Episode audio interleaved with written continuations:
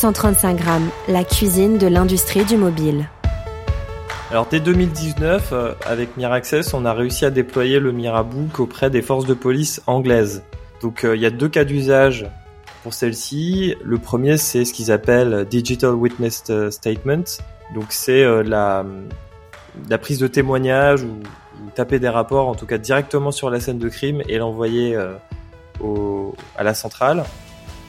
Ça c'est très pratique et ça leur a fait gagner énormément de, de temps et d'argent et d'efficacité. Euh, et puis le deuxième, c'est euh, le télétravail hein, qui s'est mis en place tout de suite après le, enfin même pendant le Covid, euh, où certains euh, officiers euh, pouvaient travailler directement de chez eux depuis leur smartphone et leur Mirabook.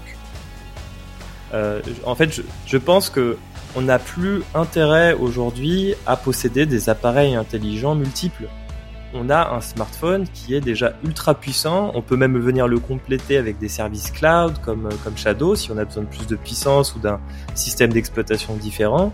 Et en tout cas, on n'a plus intérêt à avoir d'appareils multiples. C'est bon pour la planète, c'est beaucoup plus simple à sécuriser et ça coûte moins cher. Donc oui, euh, on va se tourner vers ce, type de, de solution où le smartphone est le centre de nos vies encore plus qu'il ne l'est déjà, mais surtout le centre euh, technologique de nos vies.